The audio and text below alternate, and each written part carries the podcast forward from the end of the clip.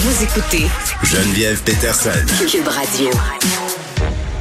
On est avec le docteur Lucie Hainaut. Lucie, ça fait longtemps qu'on s'était pas parlé, me semble.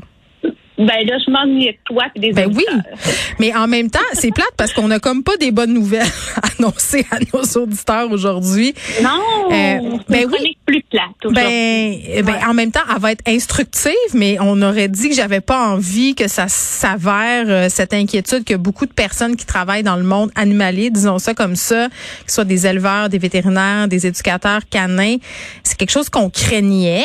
Euh, les passionnés d'animaux euh, depuis quand même quelques mois, quand on voyait à quel point les adoptions montaient en flèche, que les gens voulaient avoir des chiens parce qu'ils étaient à la maison, et là, bon, on se disait quel bon moment pour adopter des animaux de compagnie.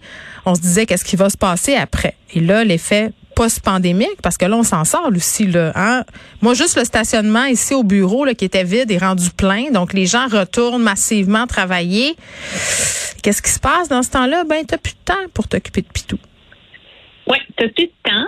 C'est une grosse période d'adaptation, c'est du stress. Hein? Le retour au travail, c'est beaucoup de stress. On avait pris un certain euh, beat, un certain confort dans le fait qu'il y avait souvent un des deux parents qui travaillait de la maison. L'animal n'était pas laissé toute seule. Et là, pouf, c'est trop. Il y a aussi euh, que ça recommence à coûter plus cher. Moi, j'ai des clients qui m'ont rapporté ça parce que, bon, là, on sait le prix de l'essence qui a monté. Fait que là, tu recommences à prendre la voiture pour y aller. Il reste moins d'argent, moins d'énergie pour l'animal. Ouais. Et là, pouf, ça se reflète sur les abandons. Il y a aussi tous ces animaux-là, ces chiens-là. On a dit beaucoup, hein, le chien COVID, ça a été discuté sur toutes les plateformes Tellement. qui ont été habitués. Ben oui, écoute, Geneviève, toi, tout le monde en a parlé souvent. C'est des animaux qui ont été habitués d'être continuellement avec leur famille. Donc, Mais attends, Lucie, je, ben, oui. je veux pas t'interrompre, Oui. mais regarde, moi, j'ai été trois semaines chez nous, OK? J'étais en confinement, là, Oui. donc tout là, ma petite chienne qui a maintenant un an, elle a été habituée d'être avec moi pendant ces trois semaines-là. J'animais de mon sous-sol, elle était couchée à côté et je le vois, depuis que je suis revenue en studio, il y a un changement de comportement. Quand je reviens le soir, elle est plus fébrile, elle est plus contente de me voir. Tu sais, il va falloir qu'elle se réhabitue à ce que je parte au travail. C'est juste trois semaines, là. Imagine un Ben an de temps, deux ans de temps. Ben oui, exactement. Tu le comprends très bien. Alors là, ils ont une difficulté, ces animaux-là. Ils n'ont pas vécu la maison sans humain. Alors, ça va souvent se, trans- euh, se transmettre en anxiété, en anxiété de séparation qu'on appelle. Donc, ça peut se vivre, hein, des gens, des fois, qui ont des maisons, ils vont laisser le temps de s'adapter. Mais quand tu es dans un condo puis que le voisin fait tout de suite une plainte, Ouais, c'est moins facile. Il faut s'en occuper. Ce que je dis là-dessus, là, c'est consulter maintenant. Hein, on a parlé déjà encore, aurait fallu les habituer avant, mais disons que ça n'a pas été. C'est vrai, hein? On a parlé de ça ensemble, de simuler des Oui. départs, de les laisser tout seuls euh, pour pas qu'il y ait un choc. Oui, puis c'était ton idée de chronique parce que tu as toujours été très alerte à ça, hein, parce que justement, les amis des animaux, on le voyait venir cet abandon massif-là. Mm. Donc là, on réagit maintenant. Hein, on veut prendre le problème, l'anxiété, plus c'est pris rapidement, plus on a de chance de pouvoir le résoudre. Donc, on va travailler en équipe avec son vétérinaire. Tu vois, c'est drôle, il y a pas, il y a quelques jours, j'ai un client qui m'a dit, oui, mais moi, je veux pas doper mon chien. Mais non, quand on va utiliser de la médication, on dope pas du tout l'animal, ça n'a rien à voir. C'est vraiment une médication qui va permettre à l'animal de rouvrir des canaux dans son cerveau qui étaient fermés pour qu'il puisse apprendre une autre façon de faire les choses. Hein, parce qu'un comportement, c'est quelque chose qu'on acquiert. Mm. Donc, quand on a toujours, toujours vécu de la même façon, c'est difficile de développer une autre habilité. Fait quand on donne un médicament, un médicament pour ça à l'animal, c'est souvent les, les chiens là, qui vivent l'anxiété de séparation, ben, on va être capable d'aider l'animal à mieux apprendre un autre comportement. Fait qu'il faut s'en occuper tout de suite. Puis, L'autre chose. ben Oui, mais c'est ça. Moi, je bon, tu me parles de la médication là. À mon sens, il y a bien des choses à essayer avant de se rendre là. Là, mais moi, je trouve qu'une des affaires qu'on oublie quand on adopte un animal de compagnie, c'est le réseau. Tu sais, c'est comme Ah, un peu. un- tellement. non, mais c'est vrai, tu sais, on est tout le temps en disant ça prend un village pour élever un enfant. Mais tu sais, quand tu as un chien puis que tu avant de l'adopter, ça serait peut-être bon que tu te demandes comment je vais faire, comment je vais faire s'il faut que je fasse un voyage pour le travail. Est-ce que j'ai des gens qui sont prêts à s'occuper de mon chien quand je quitte? Est-ce que si je pars une journée de 8 heures puis j'ai un chiot ou si j'ai un chien anxieux, il y a quelqu'un qui pourrait venir? C'est comme moi, ce matin, j'étais allée porter ma chienne à mon chum. J'ai dit hier, elle était toute seule. Aujourd'hui, j'aimerais ça qu'elle soit moins toute seule. Donc, il l'a prise. Mais tu sais, c'est des choses Oui. auxquelles on devrait penser avant. Oui, puis on peut, on arrive du travail, on est fatigué, on a les enfants. OK? le chien il était tout seul toute la journée. Là, on sait personne ça tente d'aller le promener. Mais un, on peut payer les enfants pour le faire. Hein, on paye les enfants des fois dans les tâches. Là. Ça, ça fonctionne bien. Je vais dire, ben là, je te donne 5 dollars si tu marches le chien. Ouf, ouf, ah, ouf, ouf, que là, là. Je te le dis.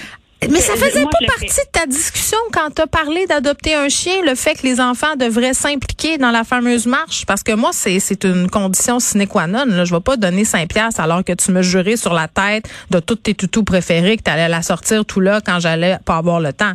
Tu sais, c'est, oui, ça marche pas. Sûr.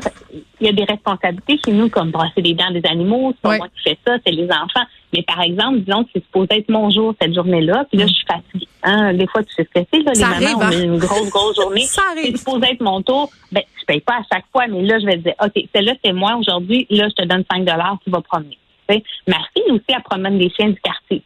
Oh, ça, c'est bon, ça. Il y a d'autres. Ben oui, c'est une belle job pour ça. Quand tu vas au parc à chiens, là, emmener un ou deux chiens, en tout cas, moi, ça change-tu vraiment grand-chose? Fait que tu peux rendre un service avec un voisin.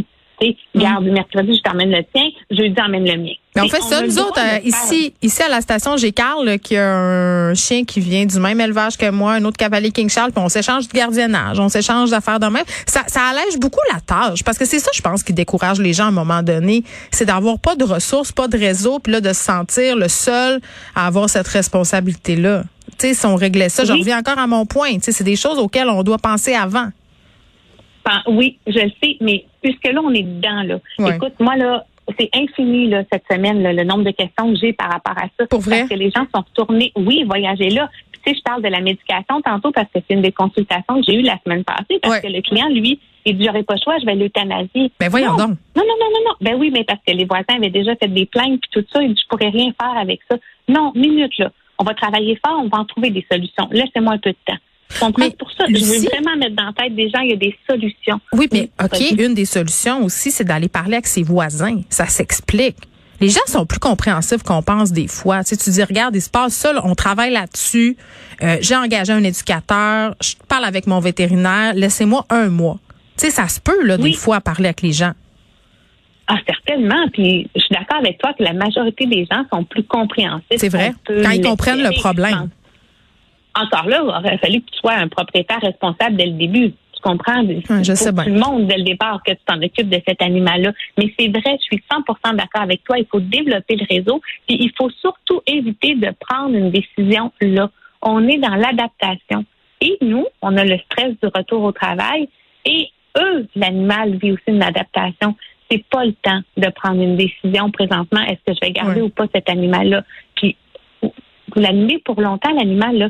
Hein, on parle beaucoup, là, je voyais passer euh, cette semaine sur des réseaux vétérinaires, là, adoption euh, euh chiot malinois, sept mois.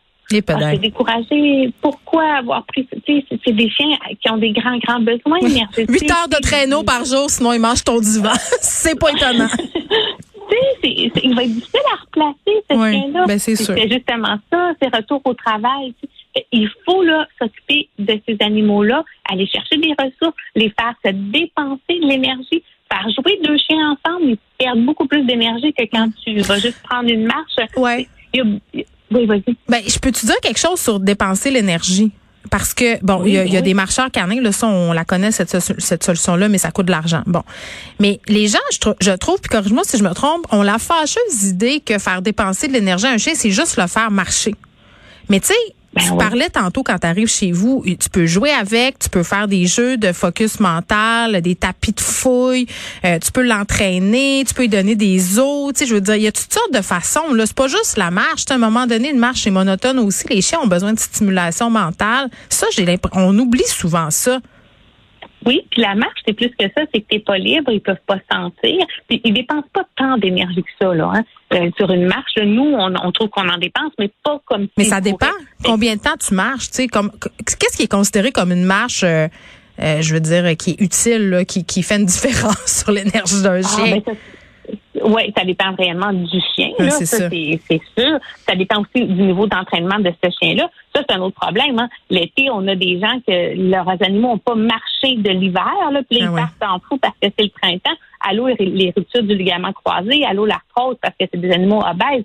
Mm. Eux autres aussi, il faut les entraîner doucement par rapport à ça. Mais si tu prends moi Kobe dont je te parle souvent, ben Kobe là, on fait de la raquette, puis il fait un gros 20 km là, parce que si moi je fais comme 7-8 km, lui il court partout, partout dans le bois, puis il serait encore capable d'en prendre là.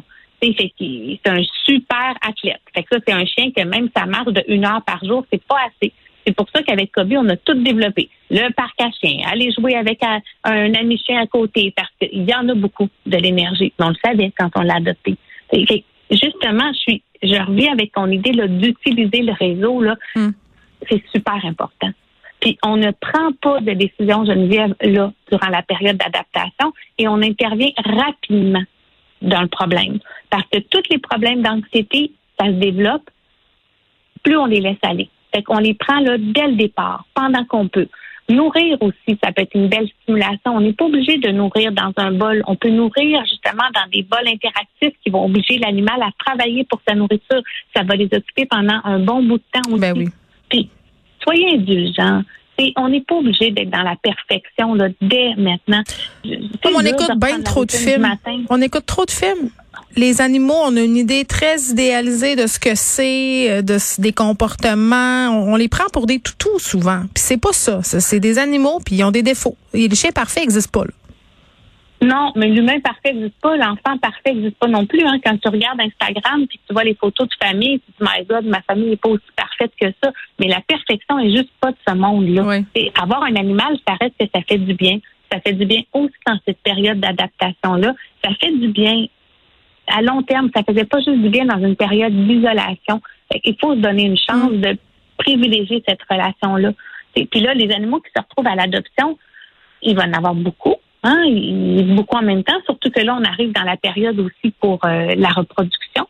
Hein, les chaleurs, c'est oui, exactement, exactement. On a beaucoup de clients aussi qui ont adopté puis qui n'ont pas prévu les frais, par exemple, pour la stérilisation, ce genre de choses-là. Beaucoup de gens aussi qui me disent Ah, j'aimerais ça qu'ils vivent une portée. Non, non, les amis, on en a assez des animaux au Québec, là. À moins mm. d'être un super éleveur de qualité éthique qui fait des tests génétiques, on devrait pas reproduire. Les gens qui veulent des animaux, ils n'ont pas besoin que les gens reproduisent, comme par exemple la chatte du quartier. Hein, il va en avoir plein, plein, plein à la SPCA.